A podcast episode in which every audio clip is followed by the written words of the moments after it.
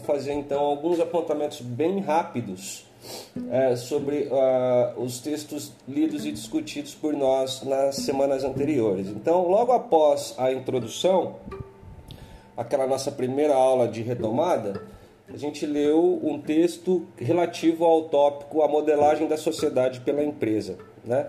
Então, alguns pontos a serem destacados daquele texto, então, né? A subjetividade neoliberal, ela, ela se constitui através de uma homogen, homogeneização do discurso sobre o homem, né, sobre o ser humano, em torno da figura da empresa, né?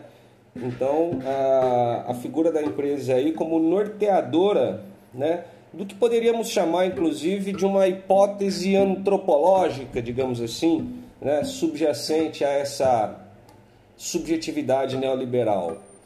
É, as técnicas de fabricação do sujeito neoliberal, dessa subjetividade neoliberal, consistem em envolver inteiramente a subjetividade na atividade que se espera que o indivíduo cumpra, né? Então aí é, aspectos, né, é, características como um sujeito ativo, um sujeito participativo, um sujeito engajado, um sujeito totalmente entregue àquela atividade que se espera que ele cumpra. Né? Então nós temos visto desde então que essas técnicas de fabricação disso que nós estamos chamando de neo-sujeito ou de sujeito neoliberal ou de subjetividade neoliberal, ela passa né, o tempo todo por uma intervenção desse poder né, na produção de subjetividade que compõe os indivíduos. Então, essa subjetividade é, que pode ser entendida, né, grosso modo, como né, no âmbito individual, né, como aquele domínio da motivação do indivíduo, aquele domínio do desejo do indivíduo. Então, essa, essa subjetividade é o, é o alvo do poder neoliberal. Né? E o desejo do indivíduo, né? a motivação do indivíduo, a maneira como o indivíduo se relaciona consigo mesmo, sob a forma da subjetividade neoliberal, faz com que o próprio desejo individual eh, se torne o substituto dos dispositivos de direção de conduta. Né? Esses dispositivos de direção de conduta, nós podemos pensar aqui aqueles dispositivos característicos da, da sociedade disciplinar, do poder disciplinar. Né? Então, se no poder disciplinar as técnicas né, de, de dominação elas estão relacionadas com a aplicação de, de, de, de, de, de instrumentos, né? De, de, de, técnicas que vai de fora até o indivíduo, na subjetividade neoliberal, à medida em que, à medida em que essa subjetividade é o alvo, né, à medida que essa subjetividade é o terreno de atuação desse poder, ela mesma passa a exercer aquela função controladora antes exercida por um poder externo. Né? Então, também um outro ponto a ser destacado desse primeiro texto é que a subjetividade neoliberal, é, com isso, ela leva o indivíduo a trabalhar para a empresa como se ele estivesse trabalhando para si mesmo. Né? Ah, no segundo texto, e aqui esses tópicos a gente já havia, eu já havia exposto a vocês na aula passada. Nós vimos o segundo tópico, então, a cultura da empresa e a nova subjetividade. Então, nós vimos que a governamentalidade empresarial se apoia numa racionalidade abrangente né, determinando as, as aspirações, as condutas, os modos de controle e as influências a serem exercidas sobre os sujeitos. A subjetividade neoliberal produz o sujeito de que necessita, ordenando os meios de governá-lo, levando-o a se conduzir como se fosse uma empresa. E aí nós destacamos aqui como duas né, duas características marcantes dessa ideia do ser humano como uma empresa: o, o indivíduo competitivo e o indivíduo responsável pelo seu fracasso ou pelo seu sucesso. Uh, a subjetividade neoliberal ela é produzida através de técnicas que produzem formas de sujeição mais eficazes, né? através, por exemplo, da corrosão de direitos dos trabalhadores, de formas de emprego mais instáveis e precárias, da diminuição do poder de compra. Então, fatores esses que aumentam a dependência dos trabalhadores em relação aos empregadores, né? E que faz com que os indivíduos então se alinhem mais facilmente a essa subjetividade empresarial. E por fim, ainda relativamente à parte 1 do texto relativo ao tópico 2, nós temos que a subjetividade neoliberal tem como novidade tornar os indivíduos mais aptos a suportarem as novas condições impostas, ao passo que quanto mais os indivíduos se preparam para suportar essas condições, mais eles as fortalecem. E aí resta, e aí eu vou passar a palavra para vocês, resta a gente fazer uma rápida retomada aí com base nas anotações de vocês da parte 2 do texto relativo ao tópico 2, né? Ainda sobre a empresa, a, ainda sobre a cultura de empresa e a nova subjetividade, que foi o texto que nós discutimos a semana passada. Então eu passo a palavra para vocês, alunos, fazerem aí alguma, alguma consideração com base nas anotações de vocês. Na verdade, quando eu estava lendo esse texto que você mandou, que seria que é o da aula de hoje, eu pensei que ele na verdade parecia muito um resumo de tudo que a gente viu, tipo, não que tenha sido repetitivo e redundante, é só que as ideias estão se assentando melhor agora, e isso é ótimo. Então, tipo, estão vindo mais rápido. Então, por exemplo, todas as vezes que eu penso em é, empresa de si mesmo. Na minha, como um estralo, assim, vem na minha cabeça a ideia de responsabilidade e uma palavra que estava aqui, no, uma expressão, na verdade, que estava aqui no texto que eu não lembro mais, que eu esqueci de anotar, mas que tinha responsabilidade de alguma coisa, mas responsabilidade em si. E é como se eu tivesse pescado em minha memória todas as vezes que eu, que eu fui apresentada a esse conceito, na escola, principalmente na escola, porque ela é um modelo vivo de tudo que a gente está estudando, né? Então, Tipo, todas as vezes que a gente viu o conceito de autonomia e de todas as... Então, é como se fosse assim, foi uma rede. Eu entendi, eu li no texto isso, aí eu veio um estralo na minha cabeça a palavra responsabilidade, e depois eu pesquei em diálogos que eu tive com professores e outras pessoas, é, todas as vezes que me disseram que essa questão de responsabilidade, que meu futuro só depende de mim, que é, eu deveria que essa, eu deveria valorizar a autonomia que temos, sabe? E todas essas coisas e foi se encaixando de um jeito que eu fiquei muito satisfeita, de verdade. Eu achei, gente, eu realmente fiquei feliz ao, ao ver isso, mesmo sendo um pouco triste. Você sabe, eu não nego a minha aflição que eu tenho todas as vezes que eu tenho que pensar nisso, mas foi legal porque eu, eu, me, eu senti como se eu conseguisse entender sabe? Então eu gostei disso. Uh, com pontos importantes que eu marquei, um, como você disse, as duas palavras-chave de, de os novos métodos de alcançar a alcançar que é a, a, a produção de subjetividade. Antes era o exercício, o exame, blá blá blá blá blá blá blá. Só que hoje, tipo, eles viram que não estava dando muito certo, sabe? Tipo, você reprimir alguém à força, você determinar os espaços e você fazer isso de uma, de uma perspectiva mais externa, sabe? De fora para dentro, dentro, funciona, é até funcional, mas não tanto quanto poderia ser se isso fosse de dentro para fora. E isso é muito genial, tipo, de verdade, é uma vilania genial. E então o novo foco agora da produção de, de, subjetividade é uma coisa mais de dentro, como motivação e o desejo.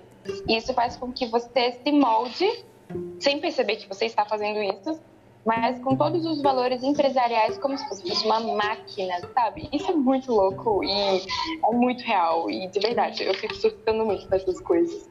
Aí vem aquela questão de, de crescer, né? De você se moldar, você crescer como criança mesmo. Uma criança cresce se preparando para o mercado de trabalho, é, aquele ambiente de competição, sabe? Competição saudável, né? Entre aspas. E as, todas essas coisas de realização pessoal, a busca da excelência, você tem que estar constantemente investindo em você, porque só você é o responsável por isso, e se você der errado alguma coisa, bom, a culpa é sua, entendeu? E porque você não se esforçou o suficiente. E olha, tem bilhões de pessoas aí no mundo. Se você quiser um espaço para você, você luta e você consegue. E, nossa, eu fico, tipo, pescando na minha memória o quanto eu tô dentro disso tudo, sabe? E é muito louco. Sim. E, e, e tornar isso algo relacionado com a partida civil da alma é achar que a gente está seguindo uma, um desejo interno que é irredutível, que não tem como você lutar contra, né? Que é, é como se fosse natural nosso querer melhorar, né? Tanto no, no âmbito escolar, né? Como melhor aluno, como, como melhor profissional, é, e melhorar porque isso é o melhor para você, né? É uma meta que você tem é, um, é algo do ser humano, né? Que o ser humano ele é, ele é ambicioso e, e é um desejo dele. Então, é, como se torna irredutível, né, e não dá para lutar contra, a gente só abraça isso e torna algo maravilhoso, tipo, nossa, isso é tão saudável, isso é tão legal. Ser produtivo, yay! E, é, na verdade, é algo, é, é, como diz o texto, né, da, da parte 2 que eu lembro, ele fala que é o cúmulo da alienação eu, eu achei essa, essa, parte. Eu não, eu não sei se fica tipo, no, no final, no meio, mas, mas foi é, meio que um, um estopim assim, pra eu me tocar. Nossa, realmente, é pura alienação. É, é, é além, é além de, de ser controlado, é se controlar. Né? É, é bizarro. Sim. Muito legal as considerações de vocês. E muito legal que vocês expressem a maneira como vocês têm sido afetadas, afetados, né, pela, pela leitura e pela discussão dos textos. Gibrão, você gostaria de fazer algum comentário sobre a, a aula passada, sobre a, a, as discussões anteriores? Não, os comentários eles estão pertinentes ao que nós, nós trabalhamos na né, semana passada e eu destaquei aqui um, uma, uma observação onde se diz que a subjetividade moderna está profundamente mergulhada na ideia de competição. Todas as relações humanas estão submetidas à ideia de desempenho máximo e lucro máximo. Dá para fechar isso daí, Rodrigo. Sim. E acho que a Bia sempre menciona, e eu sempre tenho em vista também isso quando eu penso essas questões, né, relativamente à, à condução da nossa eletiva, e talvez isso até devesse ser objeto de uma, de uma eletiva posterior a essa nossa. É, a questão, então, a Giovana também mencionou a questão da alienação, né? O quanto, então, essa subjetividade neoliberal, o que é, o que é, o que é curioso, né? Perceber, então, o, o, a extensão dessa subjetividade neoliberal, o quanto ela se derrama, digamos assim, pela sociedade, né, to, por todos os cantos, pelos mais variados meios. É, e percebendo isso, perceber também é, o quanto nós mesmos a, a, acabamos é, por estar inseridos nessa subjetividade e a nossa inserção nessa subjetividade se revelando através da maneira como nós nos, re, nos relacionamos consigo mesmo. E aí então é, é um desafio, é provocativo, é angustiante, mas é também motivador. É, esse exercício de desconstrução, né? ou seja, de perceber é, o quanto daquilo que nós naturalizamos, como disse a Giovana, o quanto daquilo que nós naturalizamos em termos de conduta, né, em termos de governo de si mesmo, o quanto que nós naturalizamos é, dessa subjetividade neoliberal. E aí o que é surpreendente, sendo essa subjetividade neoliberal uma fabricação, uma construção histórica e social, é, isso, disso se segue então que isso tudo que nós naturalizamos por estarmos inseridos nessa subjetividade neoliberal deve ser considerado por nós como algo que não é natural. Né? Não é natural. Muito do que nós tomamos por. Muito do que nós naturalizamos não é natural. E aí o desafio é então. É, quando a gente pensa que essa subjetividade nos aliena, ela nos aliena do quê? Né? Então essa é uma questão que de repente aí convém que vocês alunos, que a gente coloquem no caderno, deixe essa questão em aberto. Talvez ela não seja objeto específico dessa nossa letiva, mas eu acho que é uma questão bastante pertinente, né? O que é que, o que, é que, o que, é que escapa de nós enquanto nos vemos e enquanto somos capazes de perceber, e também quando não somos capazes de perceber, o quão inserido nós estamos nessa subjetividade neoliberal. Né? É... Porque também isso me parece ser a pedra de toque para se pensar uma transformação da sociedade. Né? Quero dizer, se a subjetividade neoliberal ela, ela, ela se derrama por toda a sociedade, ela tende a assumir uma amplitude o maior possível, né? se ela abarca os indivíduos através da sua lógica, uma questão que poderíamos pensar é: então, quem poderíamos ou o que poderíamos ser? O que poderíamos ser se tivéssemos, é, se não estivéssemos sob o poder dessa subjetividade, né? Então eu acho que essa questão ela é interessante porque ela é uma, entre outras maneiras, de se pensar o futuro da nossa sociedade, né? Porque também se nós estamos hoje é, inseridos nessa subjetividade, se essa subjetividade ela se tornou concreta e articulada dentro da sociedade, é, há que se considerar também que por algum tempo ela era apenas pensada. Por exemplo, a, a, os teóricos do neoliberalismo, né, a, as, as reflexões de cunho neoliberal, né, as tentativas de pensar uma nova versão do liberalismo, elas se iniciam já na década de 30 do século 20 tem, grupo, tem, tem aí um grupo de, de, de, de, pensadores, de vertentes de pensamento diferentes, mas todos eles compromissados com a tentativa de pensar o liberalismo numa nova forma. E só na segunda metade do século XX é que essas ideias começam a se tornar concretas no sentido de se efetivarem na prática. Né? Então, que nós hoje possamos é, pens apenas pensar o que poderia ser né, uma transformação da sociedade ou uma transformação de determinados segmentos da sociedade, né, ou seja lá o que for, pensar isso hoje não é pouca coisa, porque talvez essa seja a condição para que no futuro a, uma transformação autêntica seja possível. Né? Penso então que seja necessária uma reflexão, né?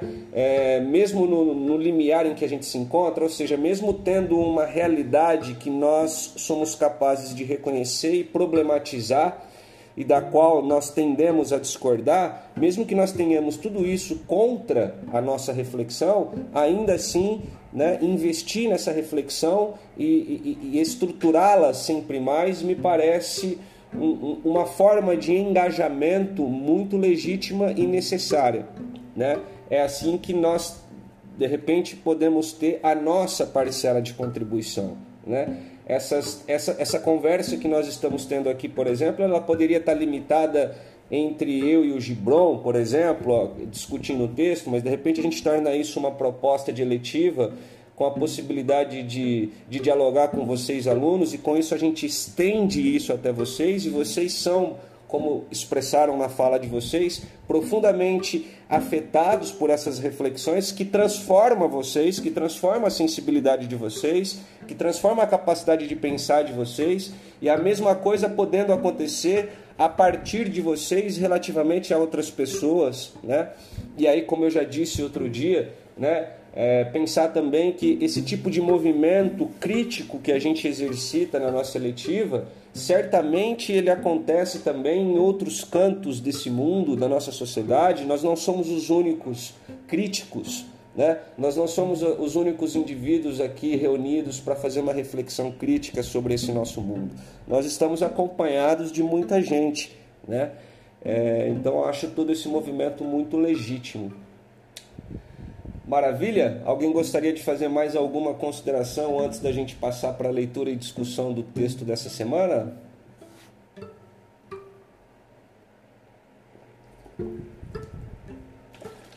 Ok. Então, é, como a Bia disse, de fato, é, o texto de hoje, se vocês já leram, eu passei rapidinho, passei quase que em cima da hora para vocês. De fato, ele traz um tema que não é novo, né? Nós já temos falado sobre ele há algum tempo. E então convém destacar que para esse tópico, a ideia da empresa de si, ou o empresário de si, ou o empreendedor de si, ele é uma ideia central. Né? A gente já vem falando desse conceito nos textos anteriores, mas agora o capítulo, digamos assim, que o capítulo ele foca nesse conceito, tá?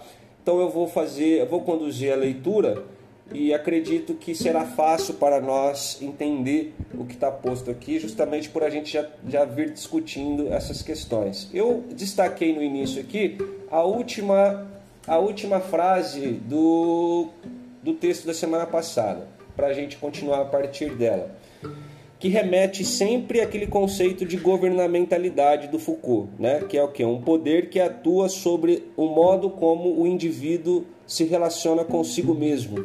Né? Então, precisamente, a grande inovação da tecnologia neoliberal é vincular diretamente a maneira como o homem é governado à maneira como ele governa a si mesmo, como ele próprio se governa.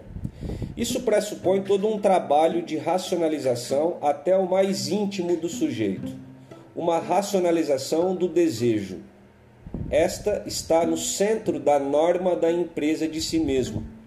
Falar em empresa de si mesmo é traduzir a ideia de que cada indivíduo pode ter domínio sobre sua vida, conduzi-la, geri-la, controlá-la em função de seus desejos e necessidades, elaborando estratégias adequadas.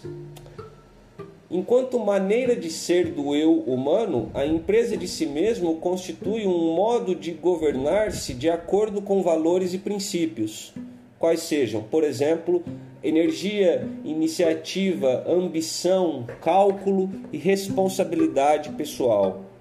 Trata-se do indivíduo competente e competitivo, que procura maximizar seu capital humano em todos os campos que não procura apenas projetar-se no futuro e calcular ganhos e custos como o velho homem econômico, mas que procura, sobretudo, trabalhar a si mesmo com o intuito de transformar-se continuamente, aprimorar-se, tornar-se sempre mais eficaz.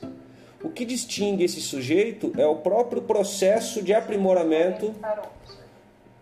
Tá.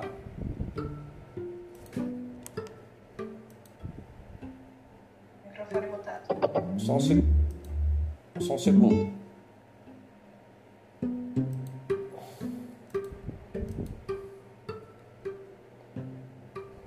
Vamos lá. Estão me ouvindo agora? Estão me ouvindo agora? Sim, né?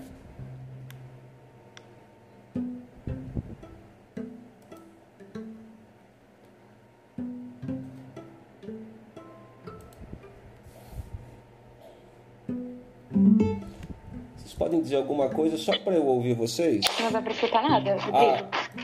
ah, agora sim, agora sim. Agora vocês me ouvem, né? Uhum. Tá, então uhum. continuando. Depois eu corto essa parte na hora de fazer o áudio lá. Ah, onde, onde, eu, onde eu parei na leitura? Onde, onde que cortou? Deixa eu lembrar.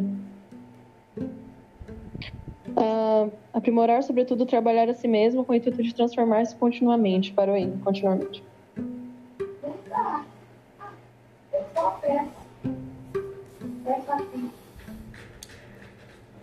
vou voltar aqui na metade do parágrafo, então. Trata-se do indivíduo competente e competitivo. Alguém está com o microfone aberto aí? Trata-se do indivíduo competente e competitivo.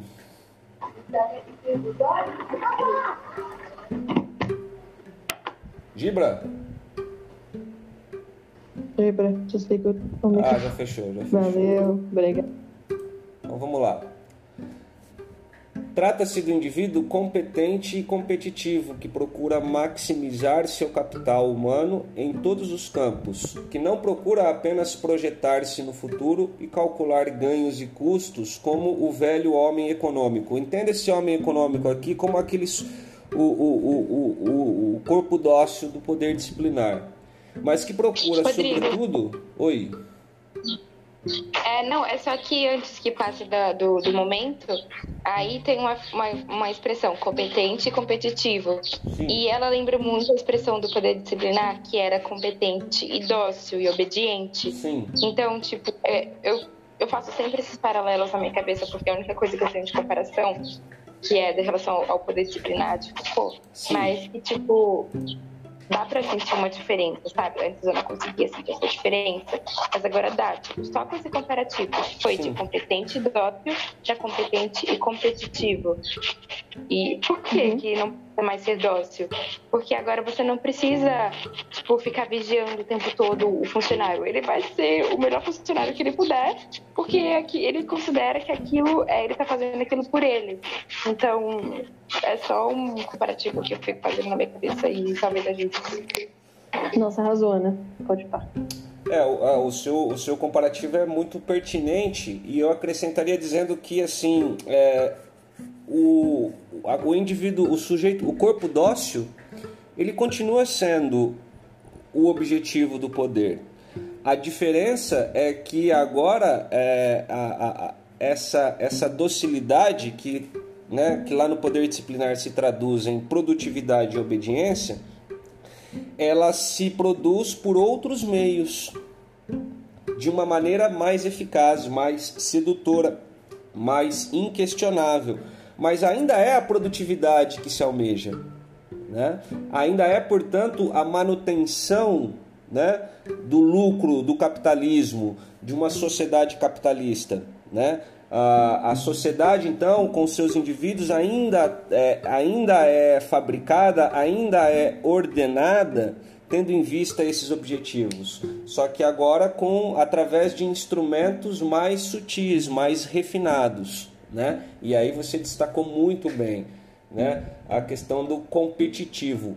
Mas veja, não é que o competitivo está em oposição ou em contradição com o obediente. Na verdade, a partir do momento que, que o indivíduo se, se, se, se insere nessa lógica da competitividade, a, a, obediência dele já vai se traduzir no empenho dele em investir em si mesmo para ser competitivo. Ao investir em si mesmo para ser competitivo, já se está é, obedecendo a ordem estabelecida, já se está estabelecendo, já se está é, em já se está dominado pelo poder neoliberal, porque é, sendo competitivo, é, evidentemente que o indivíduo será mais eficaz e mais produtivo. E sendo mais eficaz e mais produtivo, ele responde melhor pelas demandas do sistema.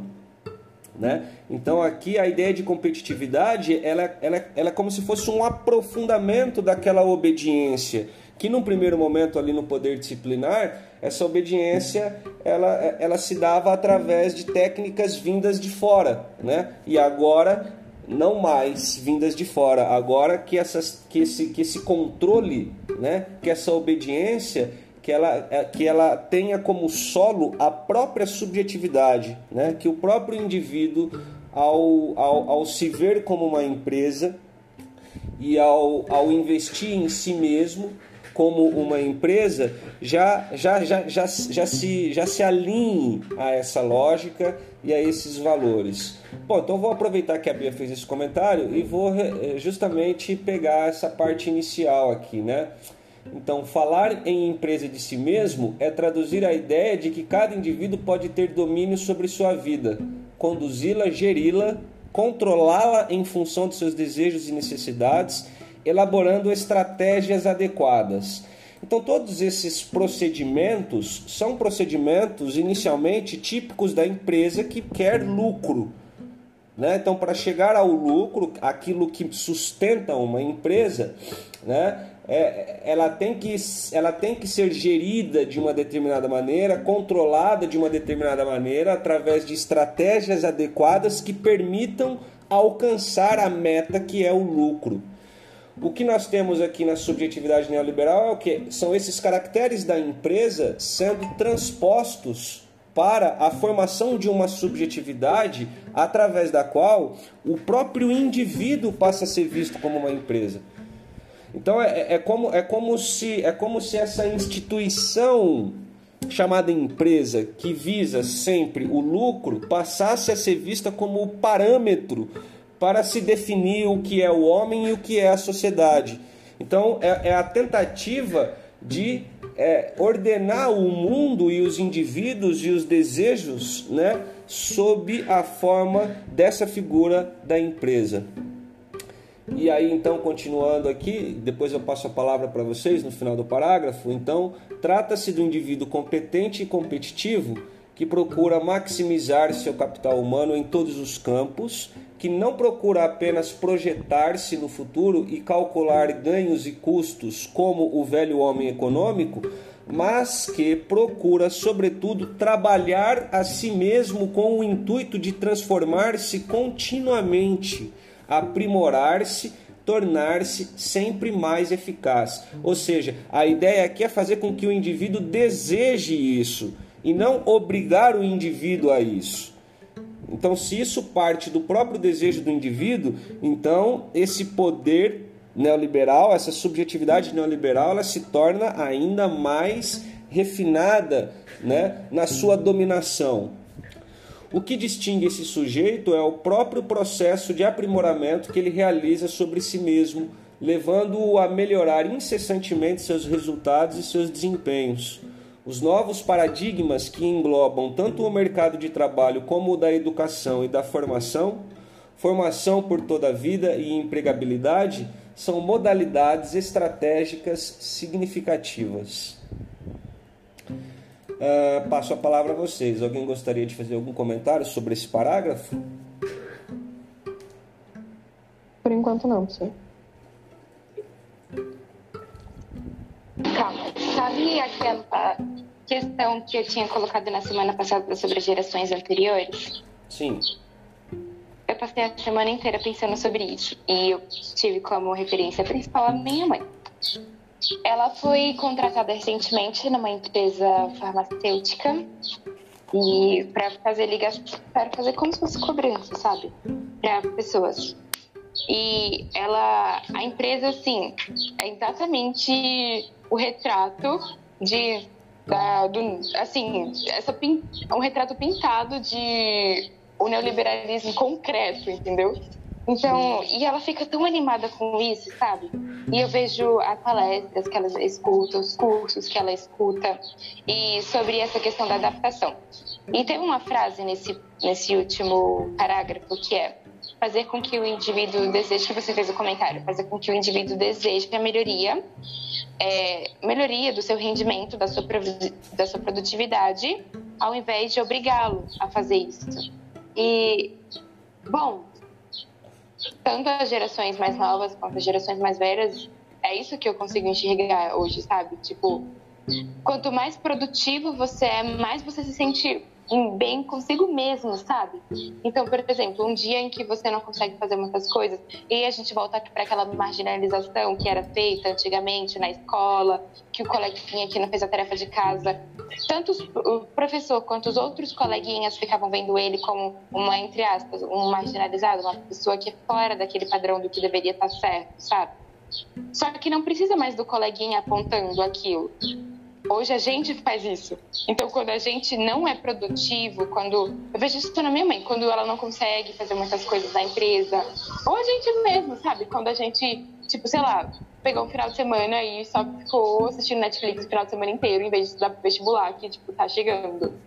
A gente se sente tão mal, sabe? E a gente nem sabe explicar por que, que a gente tá mal. Tipo, vem uma ansiedade, vem uma tristeza que a gente simplesmente não sabe explicar por que, que a gente está se sentindo tão lixo daquele jeito.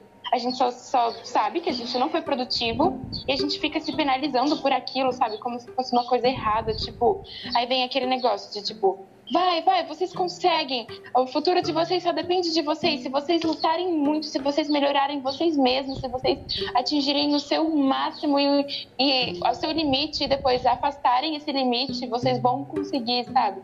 Então a gente tem aquela, aquela primeiro, aquela ânsia pelo, pelo o provar, nos tudo isso, né? E, e depois a, o entendimento de que se a gente não fizer isso, se nós não tivermos esse melhoramento contínuo, nós que somos o marginalizado, ah, vocês viram, gente, ele não fez a tarefa de casa. No caso, a gente, putz, eu não fiz a tarefa de casa, eu sou um lixo. Entendeu? Então, tipo, é, eu, tava, eu tava pensando assim, como tudo isso se aplica às gerações passadas, mas principalmente hoje, tipo, os índices de pessoas ansiosas estão crescendo cada vez mais. E isso é muita coincidência que seja num período onde os ideais neoliberais, onde essa questão frenética e constante de informações e de necessidade de, de, lucro, sabe, esteja crescendo cada vez mais. É uma coincidência muito grande, não é mesmo? Então, é, é só uma coisa que eu fiquei pensando vendo a minha veinha trabalhando. Legal, legal, Bia. É, suas falas são muito pertinentes e e não esquecendo, né? Não esquecendo que enquanto quanto mais o indivíduo, até retomando ali um ponto que eu destaquei de textos anteriores, quanto mais o indivíduo se empenha nesse alinhamento com a produtividade, com a eficácia, menos mais ele se desvia da possibilidade de uma reflexão crítica sobre isso que que o subordina, que o domina. Então, menor se torna a, a, a, margem de atuação para a transformação da sociedade. Então, esse também como um aspecto desse poder, né? Também nesse aspecto é, ele é, ele se torna, ele se apresenta a nós de maneira mais refinada, porque ele, ele, ele ao ter como foco, né, a subjetividade, ao produzir uma subjetividade através da qual o próprio indivíduo passa a desejar aquilo, é, ele então esse poder ele consegue garantir de uma forma muito eficaz a manutenção dessa sociedade, né? E, e, e aí o sentido da vida fica reduzido a isso, né? O sentido da vida fica reduzido a isso, porque todos mais ou menos se alinham a isso, né? Por carecerem de uma reflexão crítica a respeito né? É, e carecem de uma reflexão crítica a respeito, justamente porque essa subjetividade vai nos vai se apropriando de nós, vai nos constituindo de tal e tal maneira que a única tarefa que nós somos capazes de, de estabelecer para nós mesmos é a de adaptar-se a essa lógica, né? É, então aqui um ponto que a gente não pode esquecer nunca, né? Que é a necessidade de manter uma distância, mesmo que a gente, a gente tem que jogar com isso, evidentemente. Né? Nós estamos nesse mundo, esse mundo tem essas características, esse mundo espera de nós é, eficácia e competência, né? É, por exemplo, se não se tem eficácia e competência suficiente, não, não se permanece no, no programa de ensino integral. Nós sabemos, inclusive, que infelizmente colegas nossos já foram cessados, né? E a cessação de um profissional do programa de ensino integral, ela está baseada no pressuposto de que esse de que esse profissional não tenha competência suficiente para estar ali. E, e esse pressuposto ele, ele também é evidenciado é, ele é evidenciado também por aquilo que os alunos dizem desse profissional. Então, daí também uma ocasião importantíssima para que nós, entre nós, é, reflitamos sobre é, o uso que nós fazemos dessas avaliações, né? como a avaliação 360, onde somos levados a ser sinceros, onde somos levados a avaliar as pessoas de acordo com os valores do programa e com isso nós acabamos mordendo a isca, não é? É, isso no que diz respeito à avaliação de vocês alunos em relação a professores, mas tem também a avaliação dos professores em relação a vocês alunos, né? O currículo do Estado de São Paulo, e não só do Estado de São Paulo, ele se constitui através de habilidades e competências. Então, o currículo ele não precisaria estar posto nesses termos, ele está posto nesses termos porque ele é um documento oficial que está alinhado a essa lógica neoliberal, a essa subjetividade neoliberal. O próprio currículo, portanto, ao se construir a, é, sob, a, a, através de conceitos como habilidades e competências, ele já está se propondo a ser um instrumento a mais de produção dessa subjetividade. Né? E aí face as discussões, ah, mas tal e tal aluno, tal grupo de alunos estão abaixo do básico, estão acima do básico, ele tem que estar tá com aquela habilidade defasada. Então olha só o quanto o quanto esse discurso ele penetra nas instituições, em especial na, né, nas escolas, que é um espaço privilegiado para a produção desse sujeito, o quanto ele penetra e, e vai dando sentido à, à, à realidade, ao dia a dia e à maneira como as pessoas se relacionam com as outras e a maneira como as pessoas se relacionam consigo mesmas. Então, um desafio nosso é perceber isso e, e, e, encontrar os nossos meios de desnaturalizar isso e de criarmos a partir dessa desnaturalização. Quando eu digo criar, eu quero dizer, bom, mas se tudo isso é uma construção, se tudo isso não é natural, né, retomando aquela questão inicial que eu coloquei para vocês, então como poderiam ser as coisas? Né? Que valores poderíamos tomar para nós mesmos para nos conduzirmos nessa vida? Né? Então são questões que eu considero muito autênticas e, necessárias de serem postas e pensadas por nós. Antes da gente seguir, alguém gostaria de fazer mais algum comentário?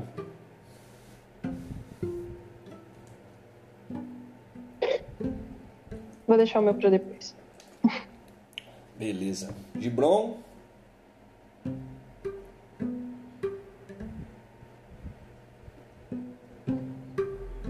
Tranquilo, Rodrigo. Beleza. Pode seguir. Então eu vou ler o segundo parágrafo e a gente, a gente discute. Seria um erro denegrir essa dimensão da ética empresarial como se fosse apenas engodo e usurpação. Essa é a ética do nosso tempo. Mas não devemos confundi-la com um existencialismo fraco nem com um hedonismo fácil a ética empresarial encerra, é claro, essas formas éticas, exaltando o homem que faz a si mesmo e a realização plena. Mas é por outros aspectos que ela se singulariza. A ética da empresa tem um teor mais guerreiro, exalta o combate, a força, o vigor e o sucesso. Ela transforma o trabalho no veículo privilegiado da realização pessoal Sendo bem-sucedidos profissionalmente, fazemos da nossa vida um sucesso. O trabalho garante autonomia e liberdade na medida em que é a maneira mais benéfica de exercermos nossas faculdades, empregarmos nossa energia criativa e provarmos nosso valor. Essa ética do trabalho não é a ética da abnegação, não transforma em virtude a obediência às ordens de um superior se aqui o trabalho se torna espaço de liberdade, isso só acontece se o indivíduo souber ultrapassar o estatuto passivo do, do assalariado de antigamente, isto é, se ele se tornar uma empresa de si mesmo.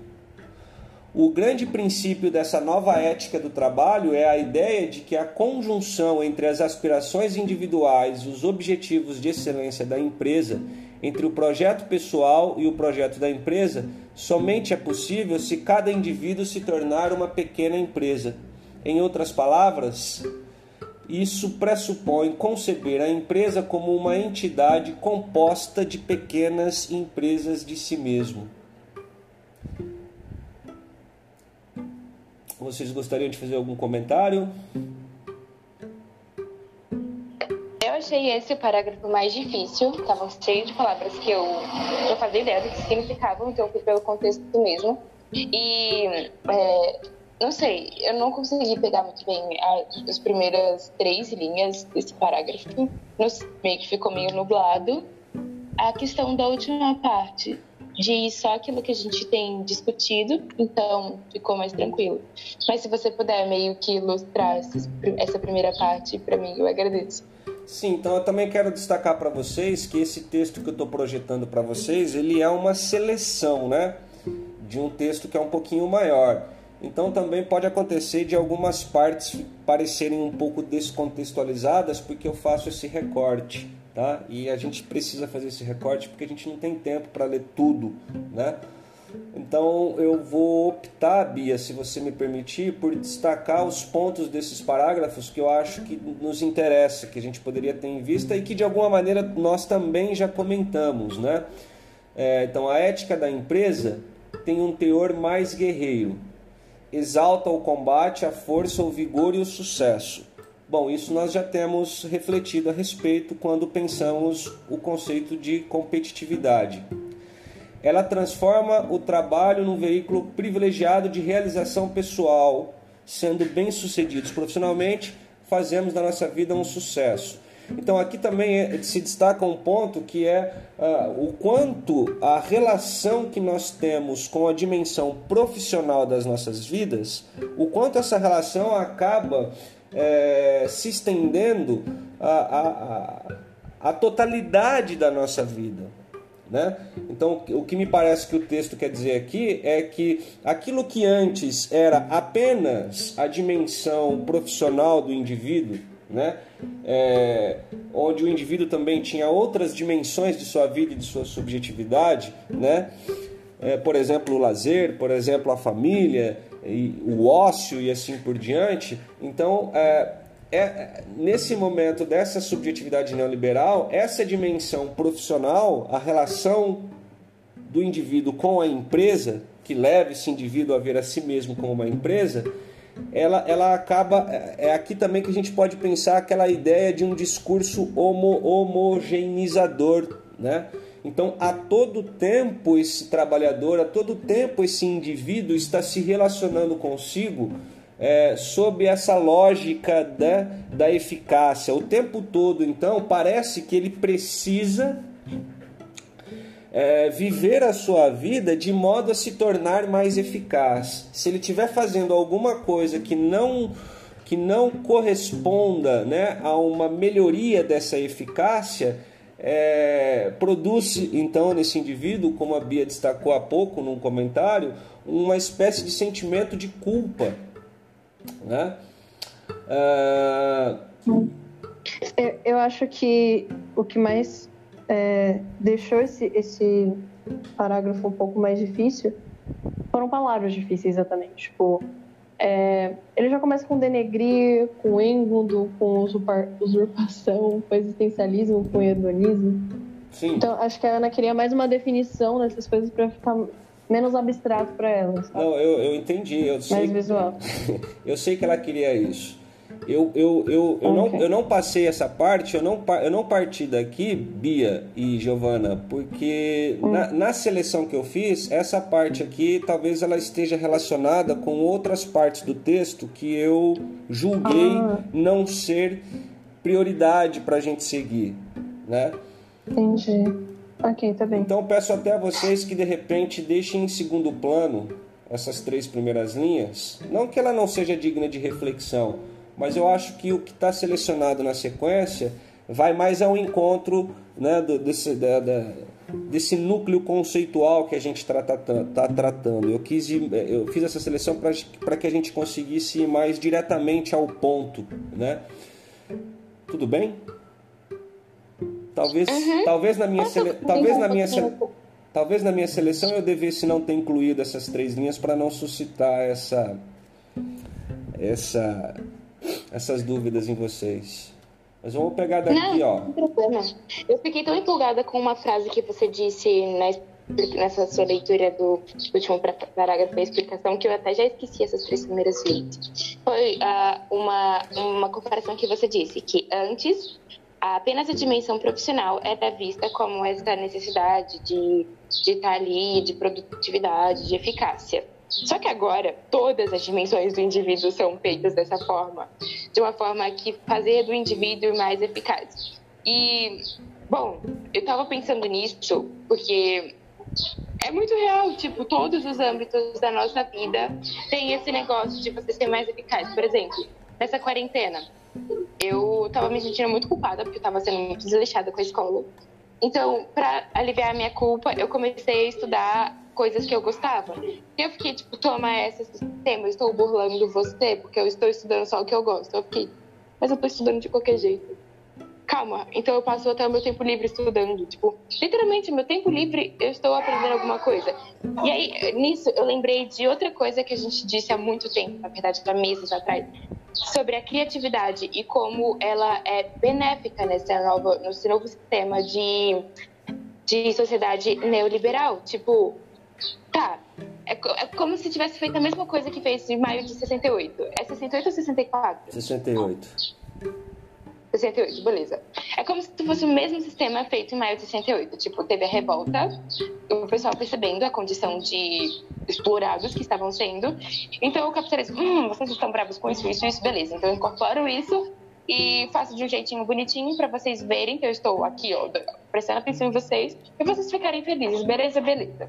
E é a mesma coisa com. Ai meu Deus, eu esqueci, eu perdi a linha. Que ótimo, eu perdi a linha do raciocínio. Comece de. O que eu tava falando? Comece de novo. Tá. Sobre dimensão mais eficaz, ser mais eficaz. Ah, criatividade, eu lembrei. E é a mesma coisa com a criatividade, tipo, quando eu faço uma poesia, por exemplo, eu acho que aquilo lá é completa um completo retrato da minha essência, entendeu? Mas não, tipo, a, criativ a criatividade hoje, a arte hoje, ela é um produto também. É uma forma de você ser eficaz, uma forma de você ganhar lucro também. Então, antes a arte, que era para ser um desabafo, hoje é uma forma de você ser mais eficaz.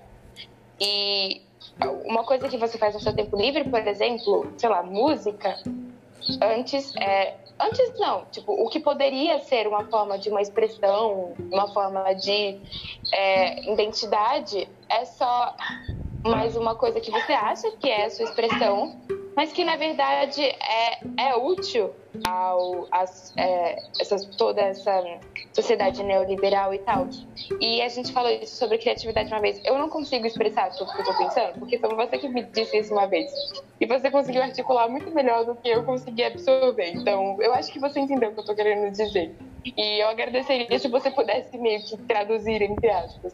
Mas é isso, tipo, a forma como isso é tão abrangente, tão abrangente as formas e meios que essa subjetividade neoliberal tem de nos incorporar, de nos criar, que é tipo em cada segundo e incluindo a arte, coisas e e até religião, tipo, não religião como um todo. A religião, eu acredito que, tipo, mesmo que não tenha mudado, mas a forma como nos, como nos relacionamos com outras pessoas que compõem a nossa congregação. Tipo, eu tava pensando isso na minha igreja, sabe? Nós nos relacionamos lá também como, a, a, como se tivéssemos essa questão de eficácia, sabe? Eu fiquei, tipo, meu Deus, isso é muito louco. É muito verdade essa última frase do abrange todas as dimensões. Então é isso. Sim. Isso da, isso da igreja, Ana, você quis dizer, tipo, que você é um bom cristão quando você tá sempre orando, quando você faz jejum, coisa do tipo? Porque tem essa cobrança, né? Tipo, vocês oraram hoje? Bom, ah, o pastor vive falando, né? Mas eu acho que essa questão nem tanto. Tipo, ah, por exemplo, os judeus, eles têm todos os horários para orarem e tal. Eu acho que essa questão da cobrança nem tanto. Mas no relacionamento é, não são os, as, os ideais cristãos em si, mas, tipo, tirando o, a parte cristã, a parte humana mesmo, tipo, eu conversar com o meu irmão e nós temos essa.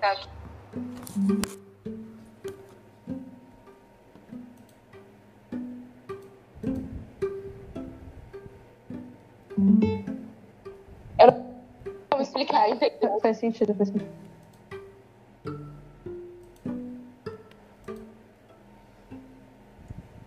Vocês estão me ouvindo? É que a caixa deu aquele problema aqui. Tá. Sim. eu, eu, eu vai, perdi um pouquinho da fala da Bia na gravação, mas paciência, né? A gente tem que lidar com os nossos limites aqui. Então, Bia, é, eu falei e você, e você deu continuidade à minha fala, e, e aí eu vou continuar a sua fala. É, quando a gente pensa, então, essa questão da, da dimensão profissional se tornando preponderante em relação a outras dimensões, eu acho que o que ocorre na verdade e o que talvez os autores do texto queiram nos comunicar é que mais do que a dimensão profissional, empresarial, produtiva se tornar preponderante em relação às outras dimensões, ela se torna a única dimensão. As outras dimensões se dissolvem porque nós passamos a nos relacionar com tudo aquilo que dizia respeito às outras dimensões, nós passamos a nos relacionar com elas a partir exclusivamente dessa dimensão empresarial.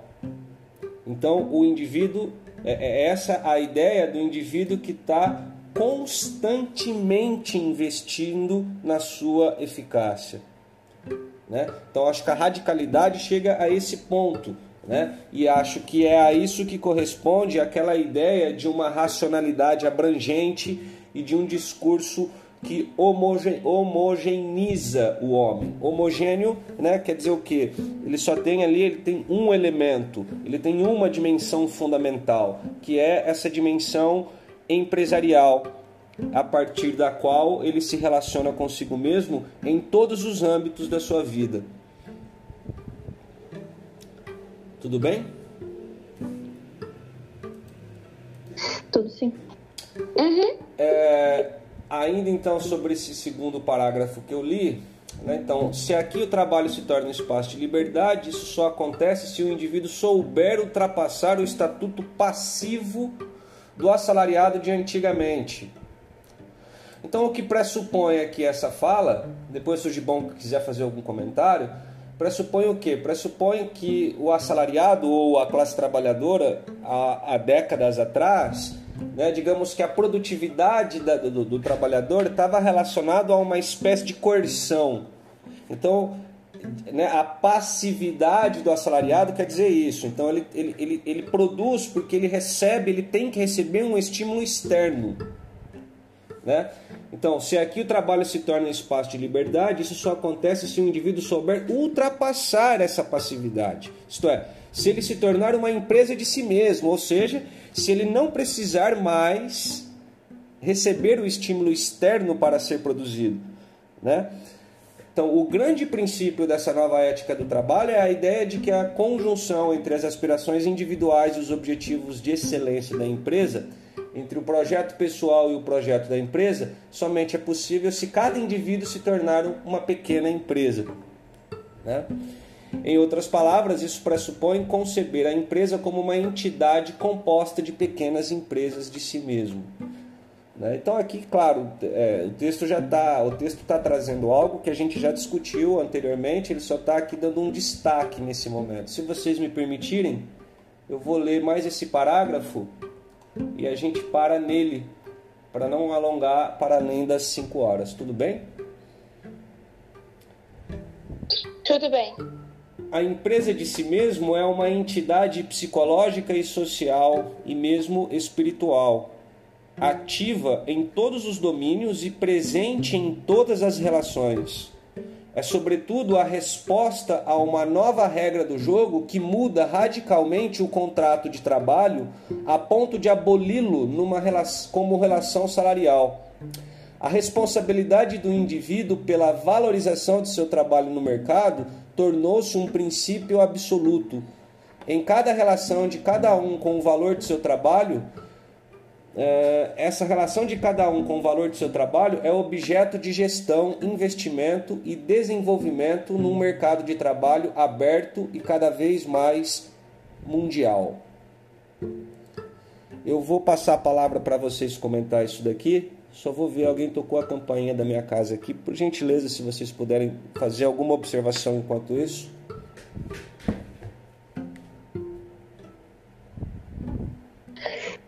Meu Deus, quem chegou agora do nada assim, tá de tarde, né? Ah, tem alguma coisa pra falar, Ana? Mesmo? Aqui eles estão. Voltei, voltei, voltei, voltei. Ah, tá bom. Querem que eu vou continuar então? Desculpa, pegar vocês assim de surpresa. Em outras palavras, Tá, beleza. como o trabalho se tornou um produto cujo valor mercantil pode ser medido de forma cada vez mais precisa, chegou a hora de substituir o contrato salarial por uma relação contratual entre empresas de si mesmo. Desse ponto de vista, o uso da palavra empresa não é uma simples metáfora, porque toda a atividade do indivíduo é concebida como um processo de valorização do eu. O termo significa que a atividade do indivíduo, sob suas diferentes facetas trabalho remunerado, trabalho beneficente para uma associação, gestão do lar familiar, aquisição de competências, desenvolvimento de uma rede de contatos, preparação para uma mudança de atividade, etc., é pensada em sua essência como empresarial. Então, é, essa, essa ideia que o texto está colocando, então, a relação do empregador com a classe trabalhadora, então você não está mais vendendo. A ideia aqui é de que o trabalhador não estaria mais vendendo a sua força de trabalho. É como se ele fosse ele próprio uma empresa em negociação com outra empresa. Então é como se fosse duas empresas negociando, né? Ou seja, uma maneira extremamente refinada de manter velado todos os problemas relativos à exploração do trabalho, que é a causa dos principais problemas sociais numa sociedade capitalista. Então veja que é, tudo parece ser pensado, tudo parece ser cultivado, tudo parece ser veiculado de modo a fazer com que o, o, o, o indivíduo, a sociedade, o trabalhador é, sequer tenha espaço para uma palavra transgressora, porque ele já é, ele já é levado a ver a si mesmo de uma maneira tal que restará a ele apenas estar alinhado a isso que está estabelecido. Vocês acompanharam esses raciocínios? Gostariam de fazer algum comentário? Acompanhei. Co- É interessante isso de duas empresas. É, eu, eu acho que. Eu acho que isso foi no texto 1 também. Que eu tinha falado sobre ser totalmente responsável né, pelos seus investimentos em si mesmo. Ou seja, na sua empresa, né? É, que é você. Ah, e você se sentir totalmente culpado quando as metas não são atingidas. Ou quando você falha, né? Entre aspas. E tem um termo é, psicológico, né, sobre chama síndrome do impostor, não? Você, você conhece? Não, não conheço. Mas pode falar. Oi? Pode falar. Não, não conhece? Ok. Não, não conheço. É, então, síndrome do impostor é o quê? É você ter um impostor na sua mente, né? É, é claro, é abstrato, que ele, ele diz que você tá sempre indo mal. É, é um impostor na sua vida. Ele, ele tá sempre te julgando, sempre dizendo que você não é bom o suficiente, que sempre vai ter um melhor que você. E você pode ser o melhor, sabe? Você pode ser o melhor ator, ter conseguido um Oscar, e aí você ainda vai se perguntar: meu Deus, que eu consegui um Oscar? Tem esse ator, essa atriz que é muito melhor do que eu, e em algum momento eu vou ser desmascarado, desmascarada, é, desmascarada, e as pessoas vão perceber que eu não sou tão boa assim, né? E aí todo o meu trabalho vai ser desvalorizado. Então a gente vive com esse medo de que em algum momento as pessoas vão descobrir que eu não sou boa o suficiente. Então essa minha empresa vai falir, né, entre aspas, ela vai, ela vai se afundar em algum momento e eu nem sei quando. E aí a gente vive nessa ansiedade desesperadora e, e fazendo o melhor de si para ninguém perceber que a gente é o pior possível, né? Como esse impostor nos diz. Então, é, a gente se força, é, como, a, como a Ana falou, né, a gente vai até o nosso limite, é, só ouvindo esse impostor, deixando ele falar, deixando ele tomar conta da gente. E eu acho que ele tem uma relação com, com o neoliberalismo por isso. Porque a gente acha que é normal E, e, é uma coisa que muita gente tem. A gente acha que é só nossa, tipo, nossa, só, só, só eu penso assim. Mas é muita gente. Tipo, eu tava falando com a minha irmã eh, recentemente sobre isso. E a gente viu o, o discurso da Meryl Streep quando ela ganhou o primeiro Grammy dela, né? Uma das únicas mulheres da época, é, daquela década, né, a ter, a ter ganhado. É, depois de muito velha, né? Depois de muito tempo no ramo. E ela fala no discurso que ela não é tão boa, que ela não merecia. E é isso, é o neoliberalismo, como a, a Ana tinha falado, né? A nossa criatividade, né, que envolve a arte também, ela falou da poesia, é, acaba sendo um meio da, da, gente ser produtivo, da gente ser bom. Né? A gente vai sempre se comparar. A, a Ana pode comparar até o poema dela com outros poetas, né, com poemas de outros poetas. Então, é, é, vem essa competição, sabe? É, vem essas premiações de, da academia, da, da música, da, do cinema, para desesperar a gente. Essas competições dos quadros da escola. E aí e eu, eu pensar, nossa, eu sou uma boa aluna, não, mas terceiro, alguém do terceiro B é melhor do que eu. E ter essa comparação, sabe? Aí, tipo, meus professores me valorizam, mas uma hora eles vão perceber que não sou tão boa assim. Ah, é, é muito. É, enfim, é sobre isso, assim, no de impostor. Eu queria contar pra vocês. Não, interessantíssimo, interessantíssimo a sua ideia. E, e, eu acho que, assim, se a gente quiser aproveitar esse, esse conceito que você traz, a gente poderia dizer não apenas que ele tem relação com o neoliberalismo, a gente poderia pensar como, como sendo a própria manifestação da subjetividade neoliberal. Né? Não teríamos aqui nem. Não era nem o caso de pensar a relação entre ambos, mas ambos como sendo uma coisa só mesmo. Né? E foi, foi curioso, você, você deu alguns exemplos aí da, dessa artista aí, é, mencionando, né, dizendo que não, não, não merecia, que não era capaz. E aí eu fiquei pensando, por exemplo, alguns casos, por exemplo, de, de quando o professor, por exemplo, pergunta ao aluno que nota você merece. Aí esse aluno se diz né, 5, 8, 10. Qual é o critério desses alunos né, quando eles declinam a sua própria nota. Sim, exatamente. Né? É, rigorosamente todos deveriam dizer 10. Por quê? Né? Porque cada um fez o que estava ao seu alcance. né? É, necessariamente. Mas também nós temos aí pressupostos morais, que aqui já entra num outro âmbito de reflexão, né? Nós temos aí também uma determinada concepção de ser humano, segundo a qual o ser humano é um ser capaz de fazer escolhas e que é responsável pelas suas escolhas e tal e tal. Né? Então, é, é esse conceito historicamente criado do ser humano, histórico socialmente criado, ele também acaba servindo de base aí para se pensar que não, né, eu não fiz aquilo, mas eu poderia ter feito aquilo se eu tivesse me empenhado. Mentira. Sim. Sim. né, isso é falso. É... Ai, agora fui eu que perdi o raciocínio, Bia. Você estava falando, você estava falando que é, tá sempre ao nosso alcance, que a gente sempre é, é capaz que a gente não fez só porque não quis. É, é então assim, é, sim, sim, é, é, sim, eu, eu, entrei nesse, nesse, nesse aspecto específico.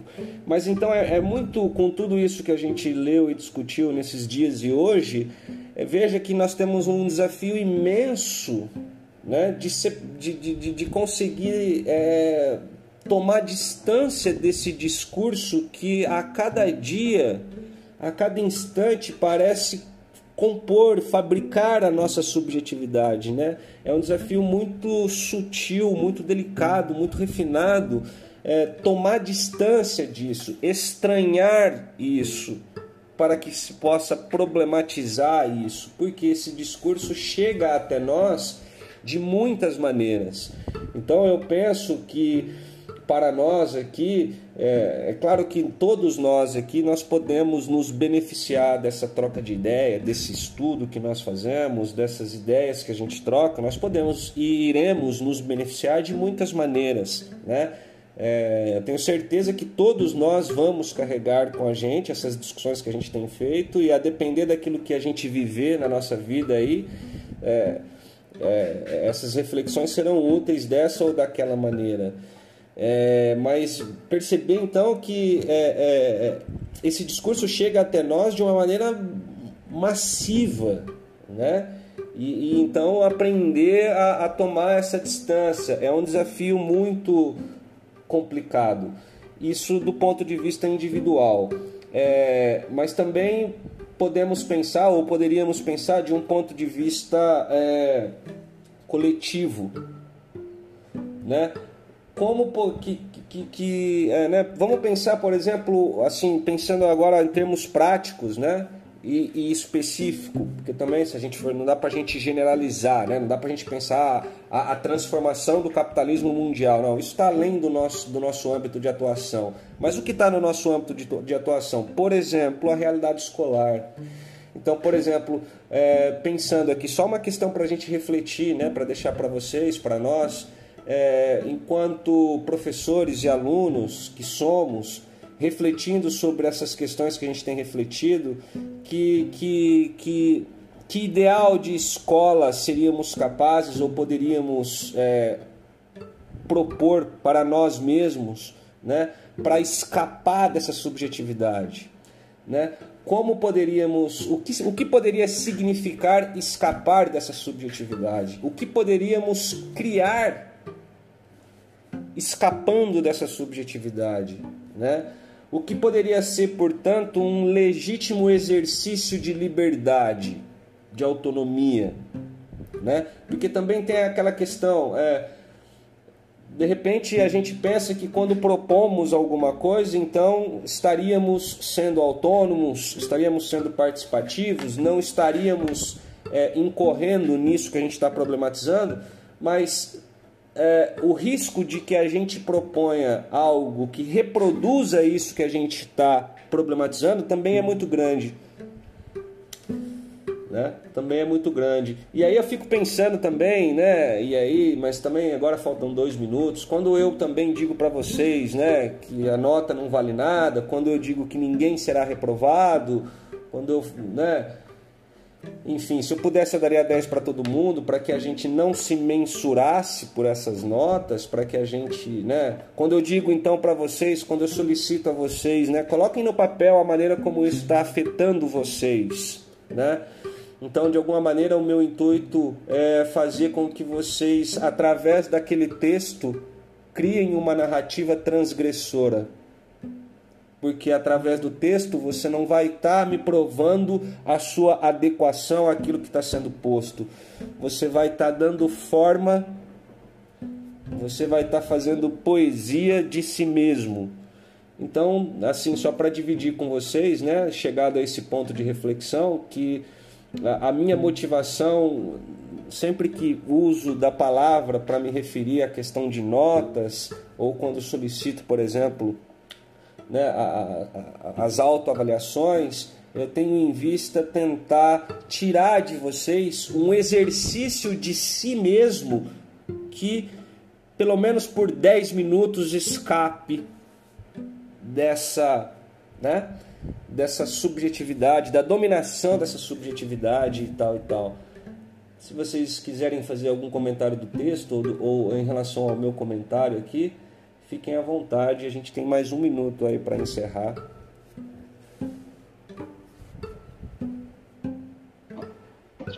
Bom, meu Deus, Rodrigo, você propôs uma coisa praticamente impossível, meu Deus. Pensar esse algo novo, sabe? E eu fico horas e horas e horas e horas pensando nessas coisas, principalmente quando eu tô tomando banho, sabe? Não gosto muito de pensar quando eu tô tomando banho. E aí eu fico pensando, meu Deus, como que eu faço isso? Tipo, é algo novo. E, nossa, eu, você vai me deixar a semana bem preocupada. Eu comecei a pensar já algumas coisas desde a semana passada, quando você já deixou um, um questionamento mais ou menos parecido com esse. E, e não saiu da minha cabeça os dois pilares que eu considero como fundamentais. Assim, a primeira coisa que vem na minha cabeça quando eu me conecto com esse tema, que são a, o, o competentemente lucrativo e o responsavelmente competitivo. São duas coisas assim que eu associo. Então eu, tirei, eu pensei em tirar essas coisas. Mas se tirar essas coisas, tá. E vai sobrar o quê? Tipo, como que a gente vai conseguir viver ainda num mundo que é essencialmente capitalista, sendo que a gente não vai ter essas coisas? Eu fico, meu Deus, surtando muito. Sim. Gibrão queria falar alguma coisa, Gibrão? Sim, só para aproveitar o gancho aí, que já foi bem desmiuçado todo o parágrafo aí, com relação ao indivíduo empresa que, que tenha que, que prestar serviço para outra empresa, ele vai, ser, vai estar fadado sempre a provar o seu valor. Sim. Senão ele não compete. Sim. Então ele está ele tá condenado sempre a provar o seu valor, mesmo como indivíduo empresa. Ao invés, ao invés de lutar pela manutenção dos seus direitos historicamente Sim. adquiridos, né? Exatamente. Pois é. Ele tem que provar, tem que ter provas do valor dele. Ele é, essa é a cobrança do, do indivíduo empresa. E aí o, o que é interessante para nós, né? Porque em outros momentos das nossas conversas, inclusive ah, com falas da Vitória, né? A gente sempre pensando o ambiente empresarial como o ambiente do exercício dessa subjetividade. E eu acho que hoje, principalmente, a gente conseguiu pensar essa, essa questão dessa subjetividade empresarial, essa figura da empresa, o quão além do espaço físico empresarial ela está. E aí então eu deixo esse desafio. Sim. Tipo, eu lembro do, do primeiro texto que a gente leu em conjunto, que falava do soldado. Que, tipo, um soldado não é apenas soldado no, campo de batalha. Ele pensa como soldado, ele age como soldado, ele se comporta como soldado. Ele, o, o corpo dele, ele se posiciona como um soldado, sabe? E é a mesma coisa. Aí eu fiquei, tipo, só fico lembrando disso, tipo, quando fala das do uma empresa negociando com outra. Tipo, ele incorpora aquele personagem. Sim. É, e, e acho que o, o, grave de tudo isso é tudo aquilo de que isso nos, de, nos desvia. Do que é que isso nos desvia? Vou deixar essa, essa pergunta para vocês. Do que é que a subjetividade neoliberal nos desvia?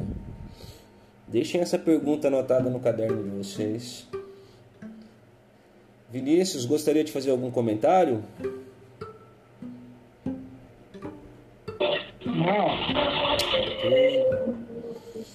Bom, pessoal, eu então, em respeito principalmente a, ao rigor da Giovana, eu encerro a minha fala para não exceder o nosso tempo. Se vocês quiserem falar, Ah, Giovana, quer fazer um comentário para fechar aí? cantar parabéns pra você.